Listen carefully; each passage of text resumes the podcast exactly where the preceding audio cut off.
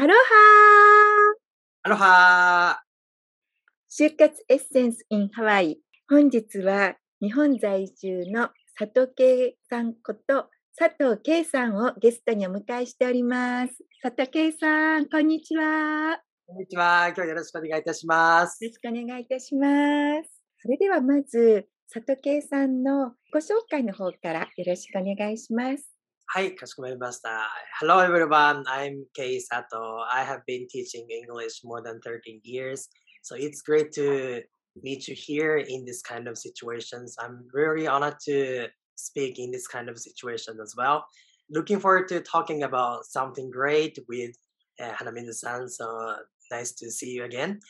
ということで、えー私は、えー佐藤圭と申します。英語の講師をしておりまして、今日は花水さんといろんな お話ができたらいいかなというふうに思っております。どうぞよろしくお願いいたします。よろしくお願いします。私が佐藤圭さんを知ったのは、ポッドキャストで新しい番組、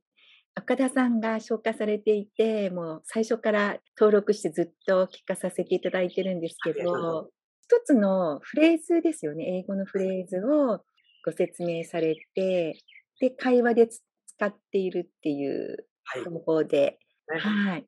まああの英語の、まあ、名言ですとか、もともと私がプレゼンテーションとかスピーチっていうのをずっと大学の頃からやってきたんですけれども、はい。やはり、まあ、中学生から日本だと、まあ、今の小学生から英語を勉強していく人が主だと思うんですけども、なんか英語を学んでいく中で、いろんな素晴らしい言葉とか表現とか、今回も最初のハワイの言葉でアロハっていう部分ですとか、やっぱり文化ってすごく人の性質とか国の象徴みたいなことを表すので、そういったことっ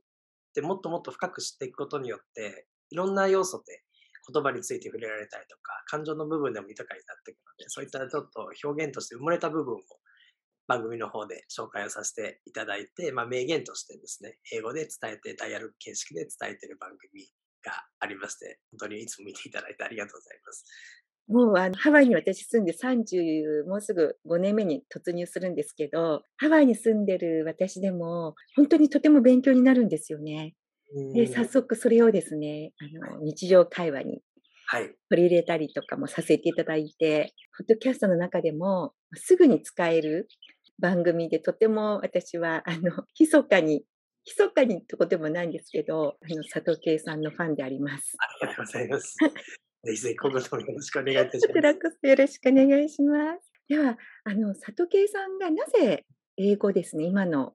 あのお仕事を始められたきっかけといいますか？はい。そうですね。まず僕の中で人生の岐路っていう時期がありまして、これ皆さんももしかしたら聞いてらっしゃる方々あるかもしれないんですけども、まあその15歳の時、高校1年生になった時にですね、僕自身がずっと中学まで勉強って全然やってこなくて、まあというのもいろんな理由があると思うんですけど、勉強に興味持つきっかけってあると思うんですよね。で、まあ、スポーツとかもそうだと思うんですけど、野球をしてきた人はやっぱ野球を興味持つでしょうし、サッカーをなんかどっかでしたらサッカーに興味持ち始めるでしょうし、何かで興味を持つきっかけってあると思うんですけども、の中で勉強ってきっかけを持つ機会がすごく中学の時は少なかったなと思っていて、なんかテストのために勉強して、先生に言われたことをやって、で、何のためにやってるのかちょっとよくわからなくて、で、なんで勉強しなきゃいけないんだろうっていう問いを先生とかに投げかけても、まあ、そんなこといいから勉強しなさいみたいなことだったりとかいう形で、なんか勉強っていうのがすごくつまんないものだなっていうか、これはって何になるんだろうなっていうのは全然見えなかった時期が中学生だったので、その時に、まあでも高校ぐらいは行かなきゃいけないよなっていうので、当時は偏差値、日本の偏差値で言うとやっぱ40ぐらいの高校の偏差値だったんですけれども、そこにギリギリの成績で入って、まあ要は落第生、勉強としては落第だったんですよね。で、ただ、人間的な生活をしたいなとか、人としては楽しく生きたいなっていう思いはあったんですけど、どうしたらいいかわからないってなった時の高校生になって、その時に、まあ高校に行くといろんな人たちがいて、で、いろんな大人に出会うことになって、で、とりわけ英語の先生たちって何かお会いして、そこでの英語の先生たちの生き様っていうのがすごくかっこよくて、で、わかりやすく英語を教えてくれて、やっぱ中学の範囲より全然英語の範囲の方が広くって、まあ、その分知見もその広い先生たちに出会えるっていうことで、まあ、高校の偏差値は、あの、かましくなかったかもしれないですけども、そこで出会った人間的な、その先生たちの偏差値っていうのはすごく高かったかなって思っていて、まあ、こんな大人になってみたいなって思ったのがきっかけで、たまたまそこで、あの、きっかけを作ってくれたのが英語の先生だったっていうところで、まあ、15歳の時に思い描いた夢を今、毎日達成し続けているっていうような感じですね。そうなんですね。はい。本当との出会いっていうので、けど私が英語に興味を持ったのも、前にポッドキャストにも出ていただいたんですが、まさみさんっていうとても素敵な女性がいらっしゃって、彼女が本当に行った先々でいろんな方と私はあの全然その時英語できなかったんですけど、彼女がそういろんな方にもう本当レストランとかいろんな場所で会って、そこでこう楽しそうに話してるのを見て、英語ができると世界が広がるっていうのを、これを目の当たりにしてですね、それから英語を勉強しようと思ったんですよね。うん。なので、本当にそういった素敵な方との出会い、はい。まあ、あの、里圭さんの場合はそれが、ね、学校の英語の先生だったっていうことだったんですね。はい。では、今、ずっと毎日ですね、楽しく英語を教えていらっしゃると思うんですけれども、やりがいを感じる時っていうのはいつですか？そうですね、まあ、やりがいを感じるっていうのはやっぱり、まあ、よ教育業界でよくあることだとは思うんですけども、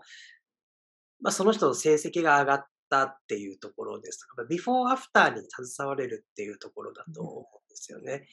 まあ、これはいろんな業種で当てはまることだと思いますし、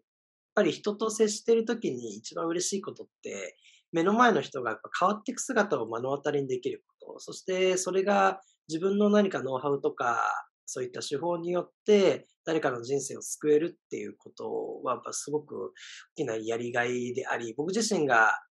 その15歳とか子供の高校生の頃にそういったいろんな人のコミュニケーションとか授業っていうのを通して、その人たちのノウハウを通して変われたっていうことがぱりすごく原体験としてあるので、それを今、改めて、本当に15年ぐらい前の話ですけども、まあ、鮮明にやっぱり覚えてるっていうところがあるので、まあ、そういった人生の中で大きな自分の存在がその人の中で大きな点となって、まあ、もしくは線となっていくことによって、やはりやってて意味があるなっていうところはありますね。まあ一方で失敗っていうか、やって差し上げられなかったっていう経験ももちろんあるので、まあ、そういったことを払拭しつつ、やりがいを自分の中でもっと高めていって、で、そこをやりがいということだけではなくて、もっとどういうふうにしたら貢献ができるかなっていうところを常に考えて、そういったまあ考え続けられるっていうことが、ゴールがないっていうことが結構のやりがいかもしれないですね。僕自身が今の質問を聞いて、初めてこういうことを考えるんですけど、うん、やりがいっていうのがどこに感じるのかなって思った時に、ずっと中学の時に僕はゲームばっかりやっていて、で、ゲームってやっぱゴールがあるんですよね。スーパーマリオとかやると、すごクッパ倒したら終わりとか、おまけのゲームがあったとしても、まあ何かしらゴールが、クリアがあるっていうことなんですね。そこでずっとゲームやってきて、本当にもうプロ級のレベルまで行って、いろいろ全国大会とか出たりとか、なんかそういうレベルまでゲームやり込んでたんですけども、なんか単純に終わりがあるものってつまらないなって思ってしまって、っていう物足りなさの中でもやもやしていた時に多分英語っていうものに本当にタイミングよく出会って、どうやったらそんなことできるんですかって言われるんですけど、まあ、運命だと思うので、もう頑張り続けてがむしゃらにやり続けるしかないかなっていうところは一つありましたね。まあ、なので、やりがいっていうのは、もう本当にゴールがなく、無限にお互いに成長し合える環境っていうのが、この仕事の一番大きな魅力かもしれないですね。素敵ですね。で、今、あの、里圭さんの話を聞いていて、あ、私もそうだなって共感したところがあってですね。はい、お客様私がお手伝いすることによって、今までちょっと不安に思っていたことが解消されて、あ、もう本当に笑顔になって、あの、エミさんよかったですって安心しましたっていうふうに、すごいハッピーな笑顔を見せてくださるんですよね。で、本当その時に、あ、本当によかったなって思って、安心を届けることが私のやりがいだと思っていたんですけど、でも、今のお話を聞いて、いやー、里圭さんはやはりすごい深いなと思いました。ずっとそれを考え続けてはい。行く、その、うん。ね、ゴールがないっていう。はい。ねえ。うん。いや、素晴らしいですね。考えさせられました。いえいえ、ありがとうございま す。ありがとうございます。では、あの、里圭さんの座右の銘を教えていただけますか？はい。ま、いくつか自分の中で大事にしてることはあるんですけれども、まずは、ほんとにずっと一番自分が変わったきっかけとして思ってるのは、ま、目標ないところに成長はないなって思ってるんですね。ま、成長したい、変わりたいって、あの、思う人多いと思うんですけど、例えば仕事して、こういう風に成果を上げたいとか、教育でもこんな風な授業をしてみたいとか、ま、こんな風な先生になって変わってみたいとかって色々変わりたいっていう思いはあるんですけれども、じゃあいつまでに何をどこを変えるっていうところが明確じゃなかったりするんですよね。例えば、億万長者になりたいっていう人がいた時に、じゃあそれがただの思いになっていて、希望になっていて、ただの欲になっている状態なので、それをどうやったら目標に変わるのかっていうところで、もういつまでに、何をどれくらい、で、どうやって誰とやるかっていうところをしっかりと考えていくことによって、まあ、目標に変わっていって、で、その目標に近づいていく過程が成長だなって思っているので、自分自身が一番大きく変わった部分っていうのが、やっぱりそうやって目標ができた時だったんですよね。で、その目標があることによって人は変わるっていうことをすごく体感していて、で、目標をより多く見せてあげられる現場っていうのがおそらく教育だなって思っていたので、やっぱり自分自身も色々、累計5万人ぐらい指導してきたんですけれども、集団、個別っていうところを含めて、で、オンラインというのも含めてかなり人数が広がってきて、いろんな幅広い生徒さん、上はほんとに92、3位ぐらいまでの、の、女性の方がいたりとか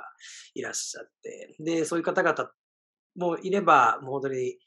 5歳とか6歳のお子様もいて、で、共通するところとしてやっぱすごく感じたのが、ご本人がその先を見えてるかどうかってすごく重要だなって思っていたんですね。自分自身がやはりすごく劣等生から、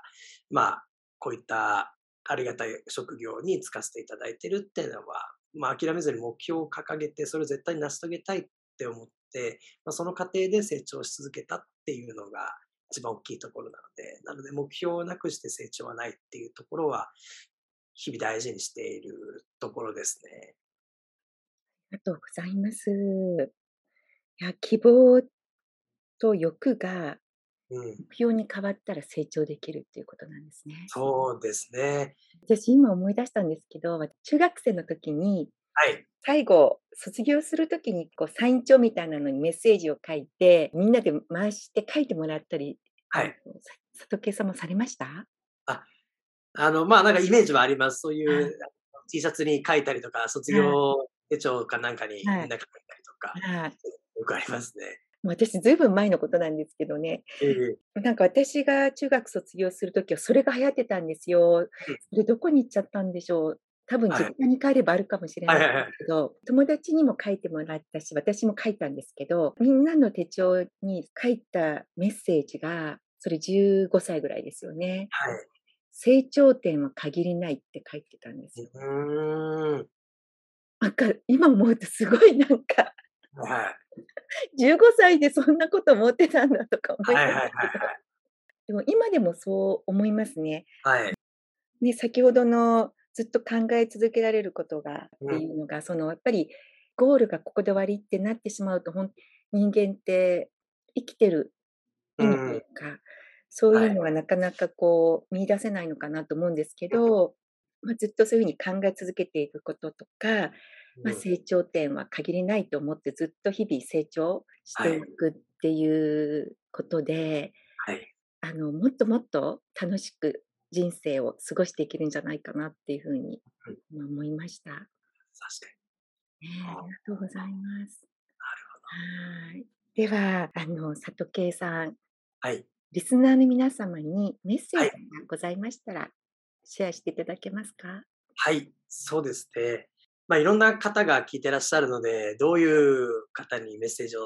しようかすごく悩んでたんですけれども、まずは自分が普段大事にしていることっていうのをちょっとシェアしていきたいなと思っていて、まあ、すごく今、